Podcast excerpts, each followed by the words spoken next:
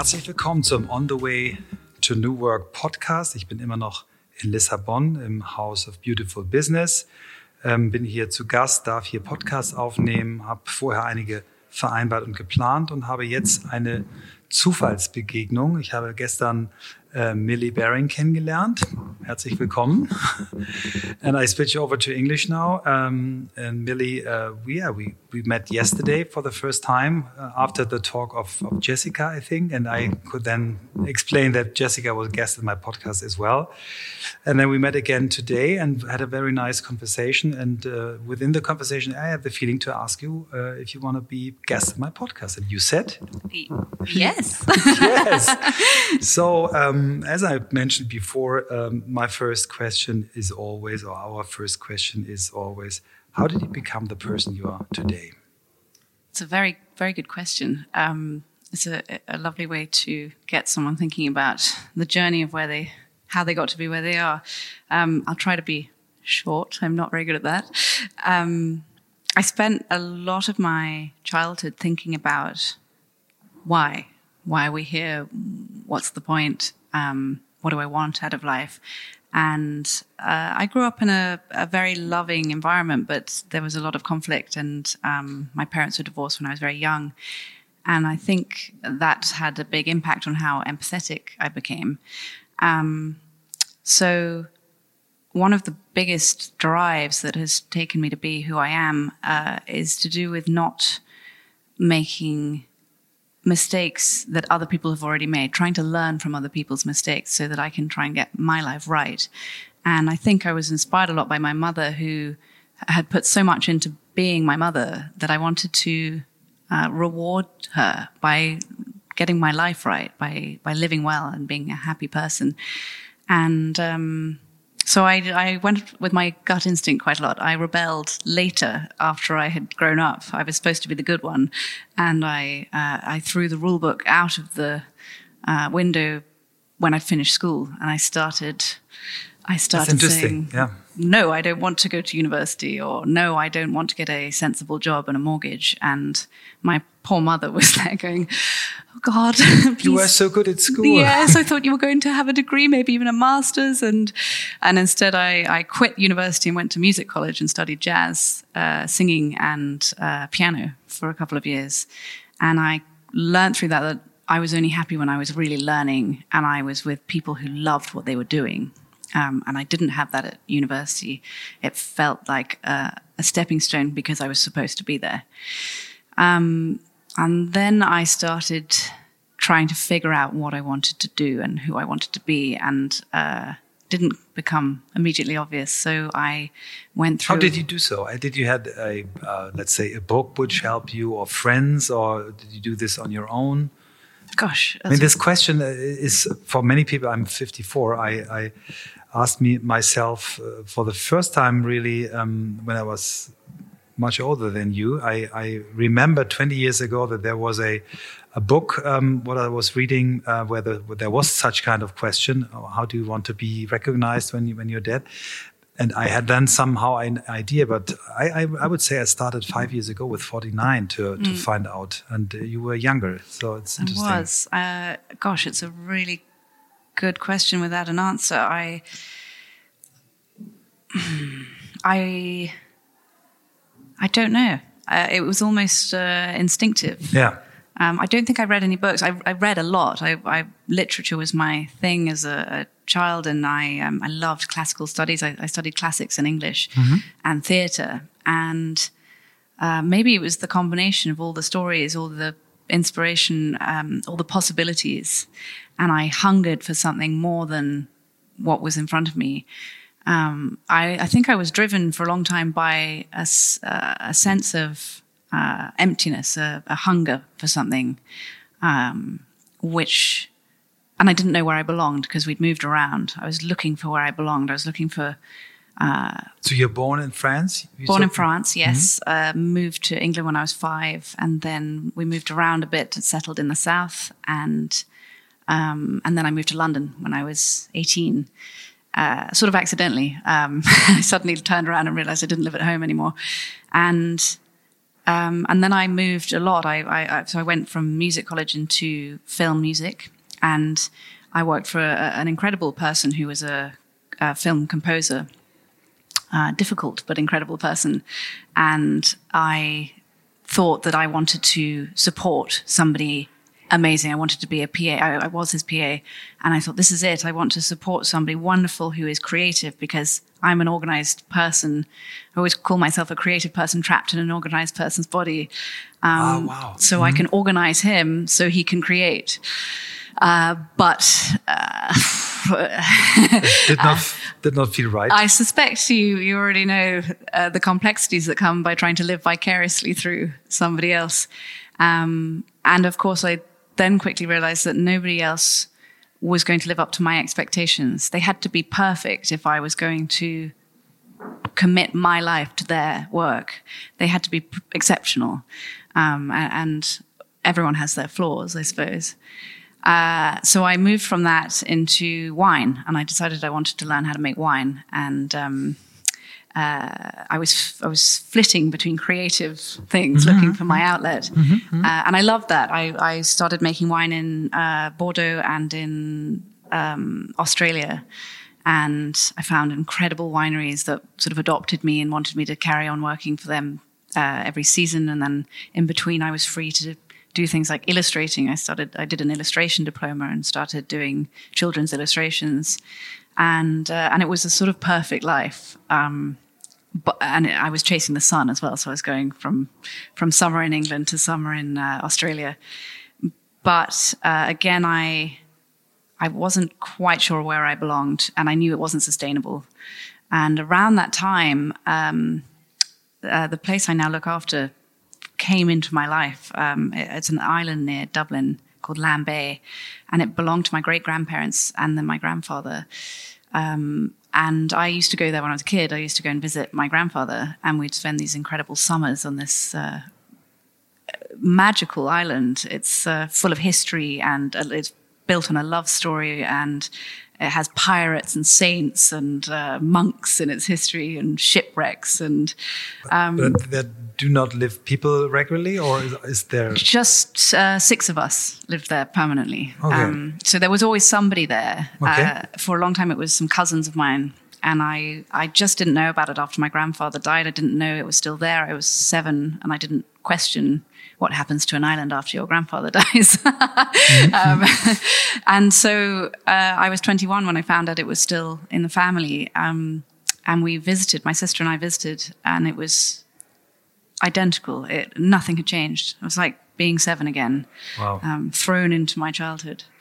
And, uh, and that was a sort of lovely experience. And we went away thinking, gosh, how amazing. I, I can't believe it's still there and we can visit. And a year later, um, we were informed it was going to be sold and uh, that there was no money left. And uh, it was at that point that I realized to ask the question of well, who, who, does it belong to? And um, it, I found out it was ours. Um, it was, it's in trust, but it was uh, our responsibility um, and and our privilege to.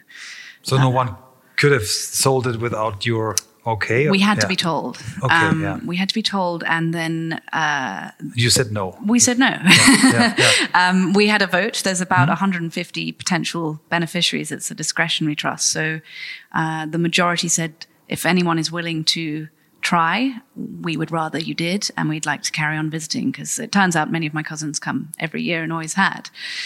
So my brother uh, stepped up and said, "Okay, I'll go and live there."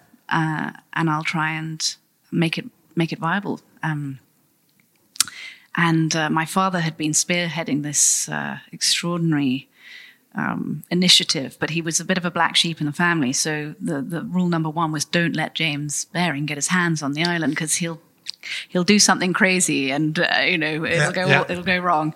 So my brother was a much less controversial character, um, and the family went, yeah, well, yeah, okay, he seems reasonable. We'll, we'll mm-hmm, take him. Mm-hmm.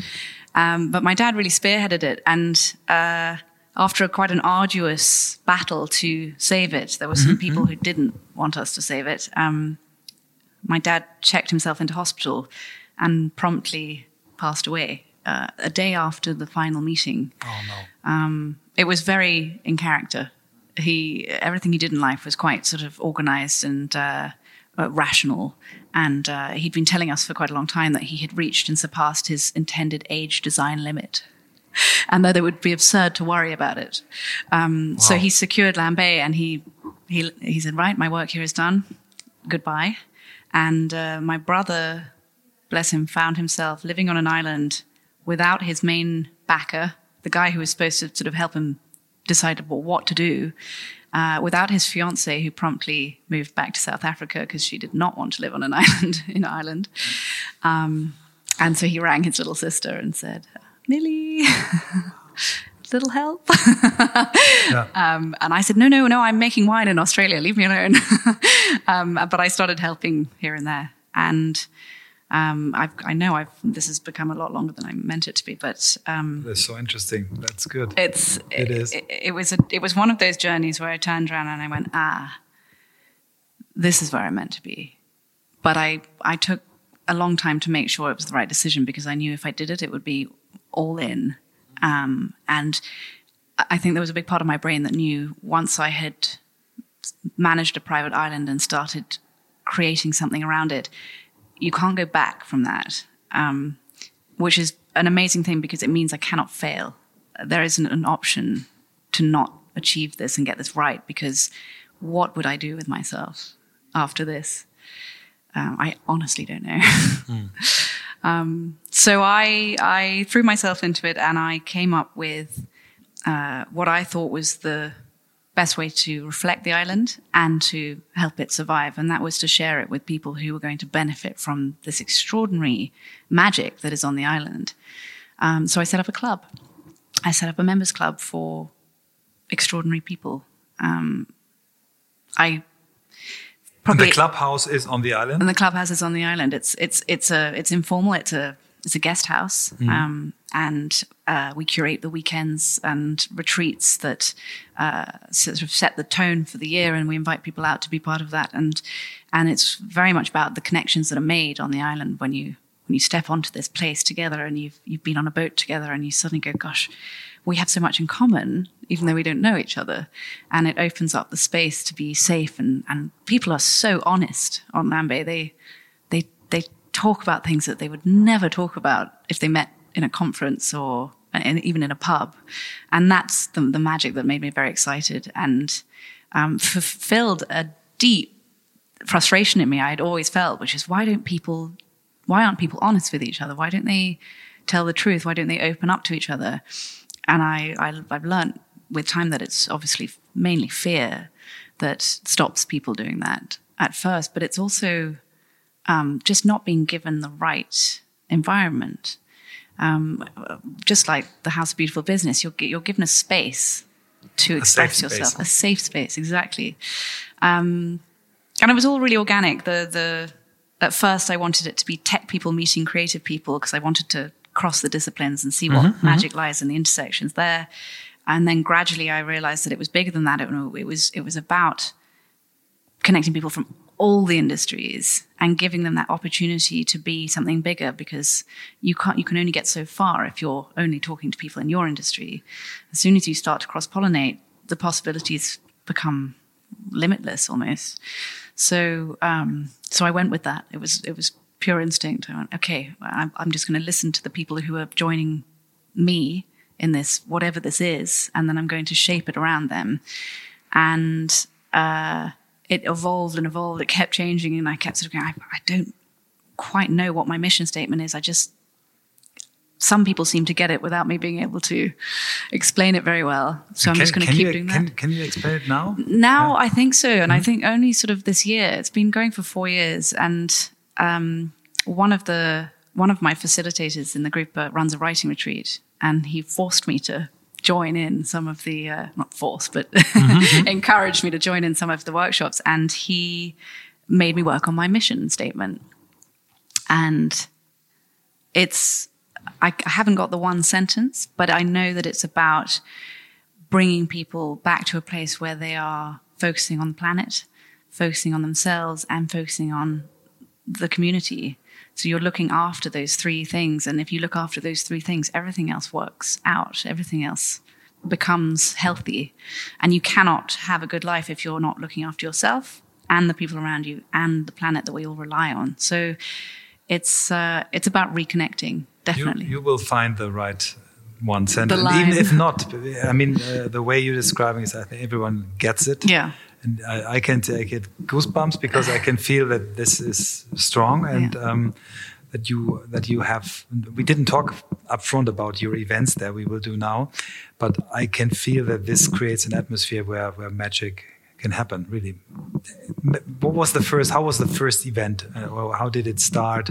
How many members do you have now? And what, what are your plans now? I've, I've learned that you are um, here for collaboration with uh, Tim and his team. Um, uh, yeah, yeah. yes. So they, um, I, I Is it just uh, people from Ireland, or is it from all? no, over, all the- over, all Yeah. over. So I I was very keen to break the boundaries and get people from different countries, people from different continents, um, very much people from different disciplines, backgrounds, um, all of these things that Lambay transcends. As soon as you come there, it doesn't matter. And none of those things matter. And How do you come with a boat? Or yes, boat. If you're if you're rich enough, you can come in a helicopter. But a mainly it's helicopter? You have a helicopter. we, we don't have a helicopter. But, but, no, but you have a place where uh, you can land, yes, Yeah, yes. yeah. Um, we've had a couple of uh, rogue helicopter uh, landings, which has been great. But um, Yeah. there's also an airstrip if you're brave enough to uh, to do a grass strip landing. But uh, Okay, need, okay. the, need the right plane for that. Um, the first uh, gathering I did was for my committee. Um, a- group of extraordinary. So you, you, your first idea is I, I need a committee what, which helps me to curate, to get get uh, to get feedback, sounding. Yes, and to that's find what the, the, the people. first people you said. I want first this people. Yes. And then need them or use them to to to get the idea right. Yes. Yeah. Cool. I, I, I, So a collaborative approach. Exactly. Yeah, yeah. And when at first I thought that they were going to be the people who would find me the amazing uh, members through their networks. Mm-hmm, And this ended up not Not working at all. Okay. But what they ended up doing was mentoring me and Mm-hmm, Um, very, very well and supporting me. So they said, you know, we don't know exactly what we, you want to do, but we really like you and we, we think there's something here. So keep talking to us and we'll help however we can. And for a good year and a half, I think they were sort of quite frustrated because they, they were like, I, yeah, how can I help? And I was going, I don't know. I, damn it. Um, and, uh, and, but they stuck with me and they stuck with me. And eventually, uh, the people started coming to me through what I was developing with them. And then they were able to start spreading the word as well. Um, so they all came out really just to to understand Lambay. And then the first official uh, event I did was actually about blockchain and cryptocurrency. My brother-in-law um, is is sort of in the middle of the the London scene of that, and I I kept meeting people in blockchain separately and introducing them to each other. And I, it was sort of hilarious because I'm a creative, non-blockchainy person, and I. I looked back and I realized I'd introduced most of the key players in London to each other. And now they're in business together. They're running blockchain or cryptocurrency things. And I look back and they go, "Oh, How did we meet? We met through Millie, didn't we? And I'm there sort of laughing to myself, thinking, Oh, that's cool. Yeah. "I'm definitely not your uh, likely candidate. um, but it was brilliant. And in fact, one of my committee members who knew nothing about blockchain before the weekend went away and raised 3.5 million uh, British pounds for his uh, for, for, for a game he had created through the blockchain, um, based on a walk to the nose of the island and a chat he had. That's cool. It Yeah. was very cool. and and how many people do you have in uh, in, in this whole group now? now there's about 65. Um, I, again, as part of my sort of rocky journey, uh, last year, I almost entirely gave up on, uh, on the membership idea because the, the idea was that um, most members would pay a membership fee. That was the only way to make it viable. But I was really struggling with the fact that this was um, closing my audience to people who could A, afford it or B, uh, just justify it. Because there's something about spending money on a membership that is uh, less justifiable than spending it on, say, a trip or, or a club weekend. So I was I was really struggling to find the balance between people who wanted to come to the island but didn't want to pay their annual fee. Um, they would pay to come, and so I nearly threw the whole thing in. And then again, organically, I discovered uh, through the members that I could I could have a three tiered approach. So I now have patrons who are in a position where they want to contribute towards it. They believe in it. Mm-hmm. Um, we, we run a very eco-friendly system. So the island's off grid. We have solar panels and uh, wind turbine, and we try to do everything as um, eco-friendly as possible. So they're they're paying in, knowing that their money's going to go towards us doing uh, hospitality in as green a way as possible. We have the facilitators who uh, run their own retreats there, and mm-hmm. that's for the for the entire community and, and their friends and family and connections. And then we have ambassadors who are people who really enrich the community but can't necessarily afford to pay um, or don't have the right skill set to facilitate a retreat. Mm-hmm. And they bring people, they host dinners in London, they uh, spread the word on the retreats. And that's allowed me to keep the community really organic and not shut anyone mm-hmm. out who mm-hmm who should be in it. Wow. And, and how many events do you do over a year? Uh, between eight and 12 mm -hmm, so we at the moment we have a exactly half of retreats that are open to anyone who comes through um, a trusted channel. Yeah. And then the club weekends, which is strictly for club members and their connections. And that's the, the networking side and about building relationships. So you don't advertise or anything. Uh, so it's just word of mouth. So I if I I'm lucky, you would say, Michael, yes, you can come. I'll think about um, it. um, and then I would become member and uh, would behave nicely. And then I say, well, I have an idea. There's a nice couple on um, it's true story in Palma, Mallorca. They do things like you do in Palma. I've just was with them uh, for for and 30 other people at the Bikini Hotel, and we did something which is feels the same like what you right. And then you would say, okay, Michael, now you're a trusted channel, and you uh, you can propose. Exactly. Okay. Yes. So you would say to me, um, I, I, would very much like to be part of this club and I would like to join as an ambassador or as a facilitator. Mm-hmm. And then, assuming you uh, ticked all the boxes and behaved yourself, I, I, would then officially make you mm-hmm. a member. And membership lasts for a year. Uh, there's no, um, uh, you, you, don't have to continue after that, but obviously most people do. Um, but every year you have the choice to continue or to say, actually, I'm going to take a break. And, uh, and your obligation is to then uh, fulfill your role within that year as the ambassador, the facilitator, or mm-hmm. Uh, mm-hmm. patron. And and yes, nobody you can. That we have a website, but you I haven't SEO'd it, so it's hard to find unless you're looking for us. Mm-hmm, mm-hmm. And I've done that very specifically um, because I I really believe in the power of connections mm-hmm, and mm-hmm. um, and not just paying for. Well, we were talking about it earlier. Not not yeah. paying for your uh, publicity, but uh, letting it grow organically. Yeah, interesting. Um, and I mean, how, how where from do you live? Is it enough what you can earn with this kind of events that you can live? I mean, uh, nobody's paying you for for taking care of the island of your no. Well, we, we have not been paid for quite some time, but that is slowly changing. Yeah. Um, part of our job was to make the island a viable business so that it could uh, survive, so that it could pay its own way. It's a very expensive thing to run an island. Yeah. Um, not least the taxes you have to pay just for the privilege of owning it.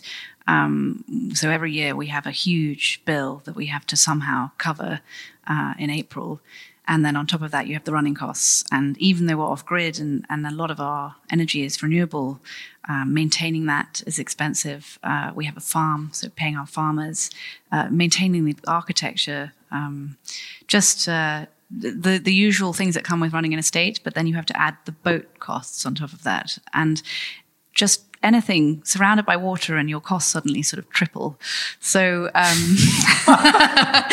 it's okay, uh, that's a good. It's yes, it's it's a challenge. We we we probably if we'd overthought it would have been too scared to do it, but luckily we didn't overthink it. We just went, well, this is something that needs to be protected. I'll give it a go. I'll give it my best shot.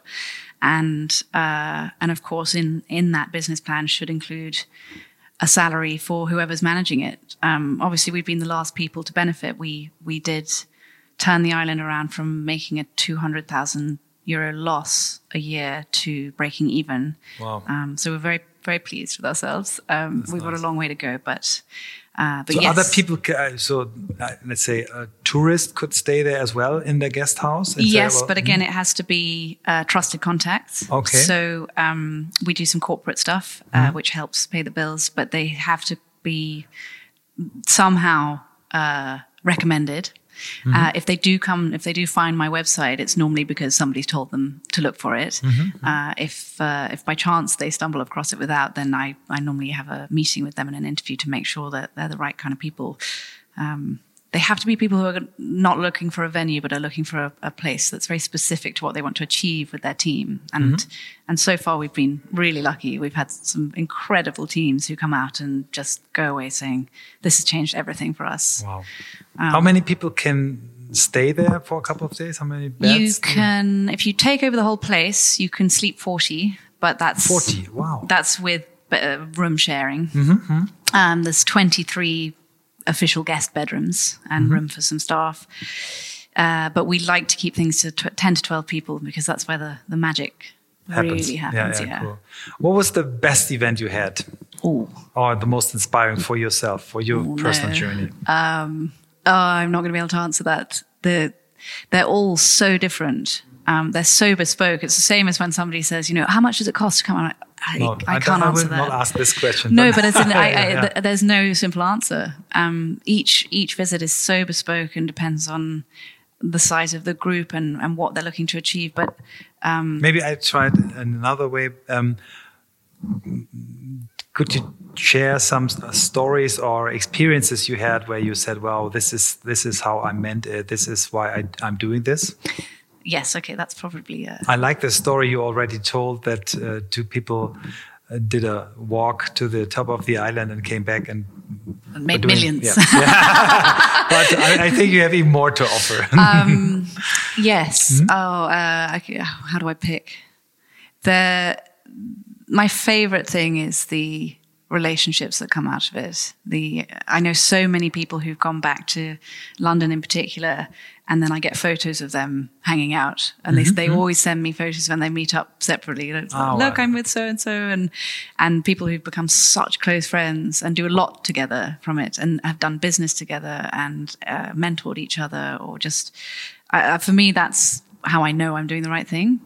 Uh, my favorite thing is creating that space and then stepping back and watching. So I, I'm gregarious and I love uh, making people laugh, but I, I like setting the scene and then sneaking away into the kitchen and helping the chef, you know, and um, watching people come alive in that scene is is where I where I know I've got it right for me.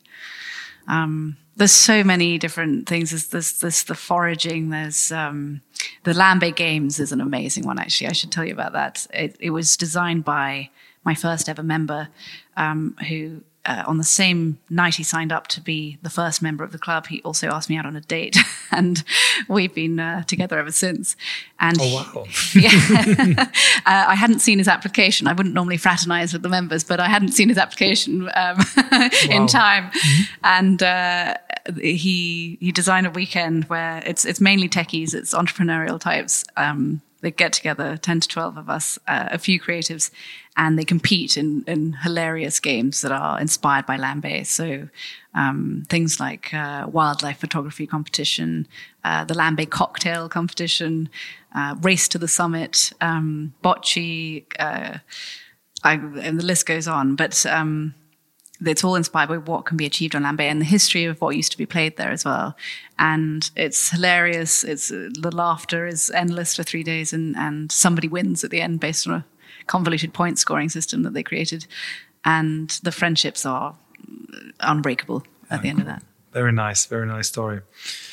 So now we're here at the House of Beautiful Business, and you're here for a reason because you love to learn, you because you love to be inspired, but I think because you you you're thinking about doing things together. So how could this happen, or what what are your thoughts to this? Yes, it's it's exciting because I came quite blind. I um, uh, somebody had mentioned the House of Beautiful Business to me because they thought it had a similar ethos. So I looked it up and I emailed them and I said I'd, I'd love to chat. We seem to have a lot in common, and um, I'd like to talk more. That was my agenda. Um, and I had a wonderful uh, hour long phone conversation with uh, Jamie Stetton. And uh, she said, Right, well, the first thing you need to do is come to one of our events because even if you're going to run a chambers um, on Lambay, you need to have been to our to our house. So I said, okay, fantastic. And I then didn't hear anything for a couple of months and emailed and said, I'm just checking in. Uh, I'd love to come. And she said, great. Oh, right. Yes. Okay. Uh, I need to sign you up. And this was probably only a week ago. and I was sort of worrying that I didn't know where it was, uh, apart from in Lisbon. And, uh, and so I, I got the information, but I'd missed all the emails. So I, I came very blind. I, I booked a somewhere to stay happened to be just around the corner. I was very lucky, and uh, and got the program and showed up. And um, it's, I mean, it's so much more than I expected. Uh, I, am definitely um, processing a huge amount. My brain is on overload, and uh, but I know I'm in the right place for sure. There's exactly the kind of people here that I'm looking for, and they're the kind of people who benefit from that safe space that I want to create. So um, probably we'll start with chambers. I'll, I'll, I'll run something that um, fits in with the the general um, calendar, and then we'll we'll take it from there. I cool. think. Very nice.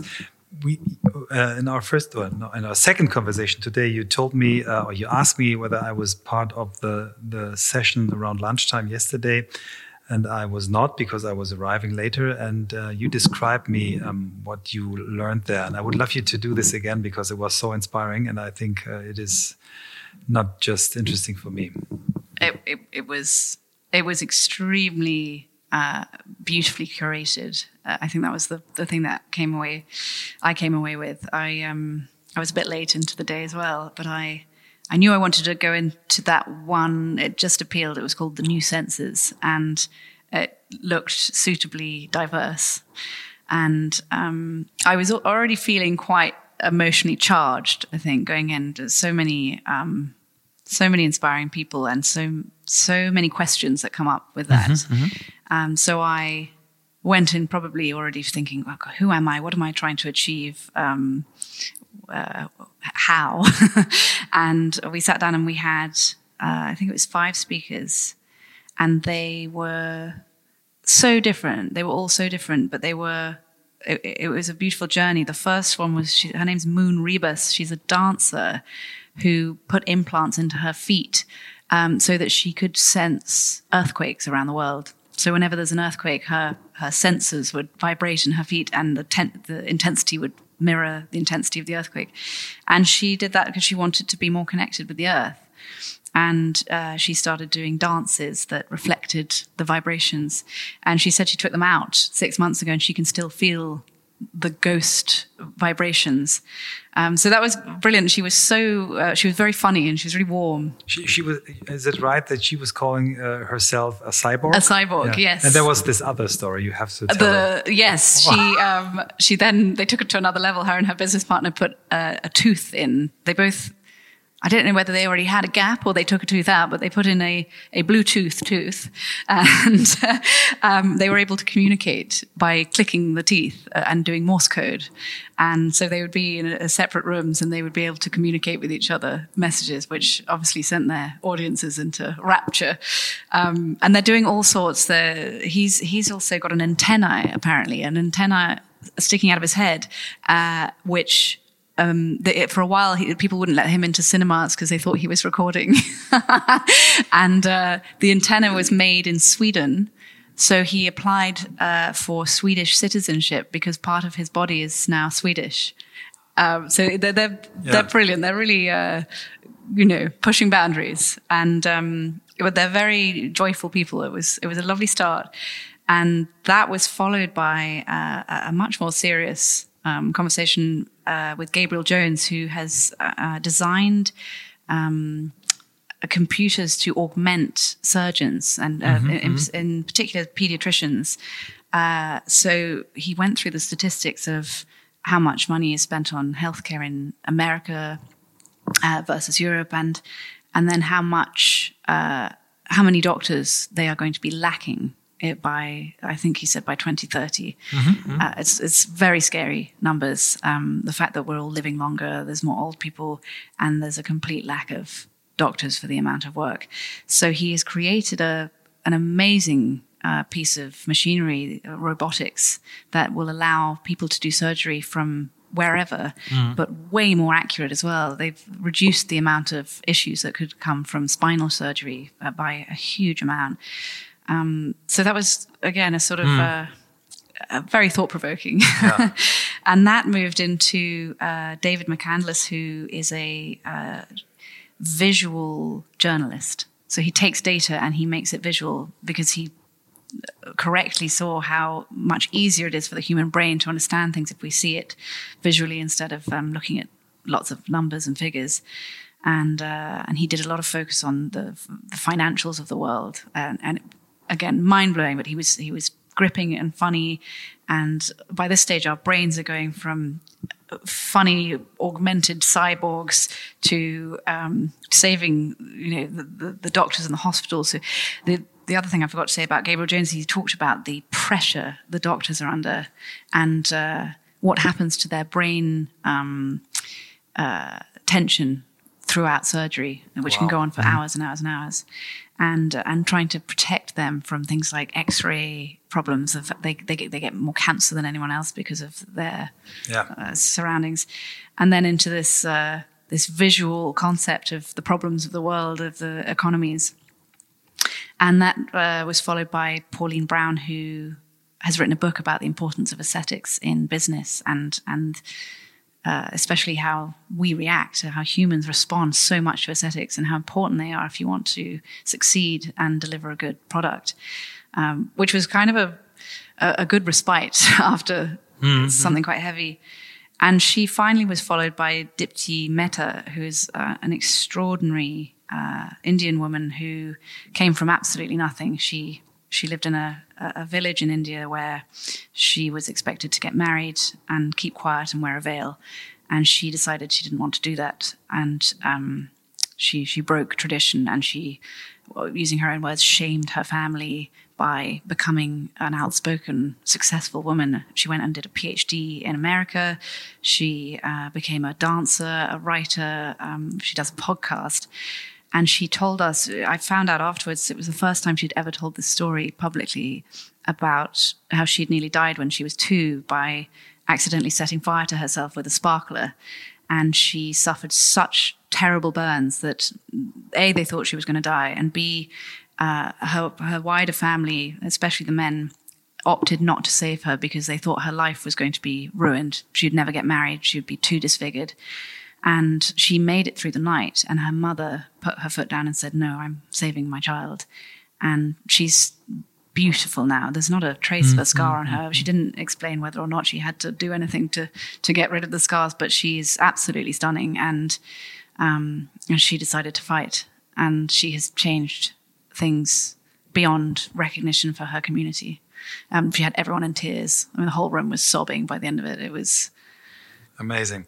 And what you mentioned and what I can feel from from your uh, explanation, the curation to put this five little speeches or conversations under the the roof of new senses. Yes, what makes makes it good. Absolutely, and yeah. uh, yeah. all of them.